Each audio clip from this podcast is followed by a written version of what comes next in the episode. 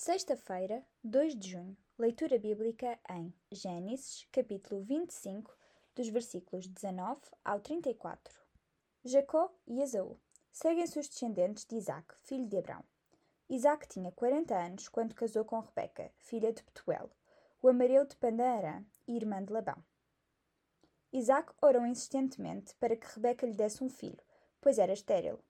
O Senhor ouviu as suas orações e ela ficou grávida. Dois bebés como que lutavam dentro dela. Mas por que sou assim? E pediu ao Senhor que a esclarecesse. O Senhor disse-lhe: Os filhos que tens no teu seio tornar-se-ão dois grandes povos rivais. Um deles será mais forte, e o mais velho terá que submeter-se ao mais novo. Quando se cumpriu o seu tempo, teve gêmeos. O primeiro a nascer era ruivo e estava coberto de pelo no corpo todo. Então chamaram-lhe Esaú. O outro vinha agarrado ao calcanhar do irmão, por isso lhe puseram o nome de Jacó. Tinha Isaac 60 anos quando lhe nasceram estes gêmeos. Entretanto, os meninos cresceram. Esaú fez-se um hábil caçador, enquanto Jacó tinha um feitio sossegado e preferia ficar em casa. Isaac gostava muito de Esaú, porque a caça não era muito do seu gosto. Rebeca tinha uma predileção especial por Jacó. Um dia, Jacó estava a preparar um guisado quando chegou Esaú, exausto de correr pelos campos à procura de caça.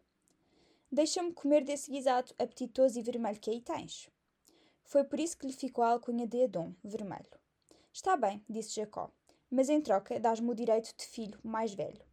De acordo, para que me há de servir isso estou a desfalecer, quase a morrer. Então, jura-me diante de Deus que esse direito há de ser meu. E Esaú jurou, vendendo assim o seu direito de filho primogênito ao irmão mais novo. Jacó deu-lhe o guisado de lentilhas que estava a preparar e o acompanhamento. Esaú comeu e bebeu, e foi-se embora, indiferente à perda dos seus direitos de filho mais velho.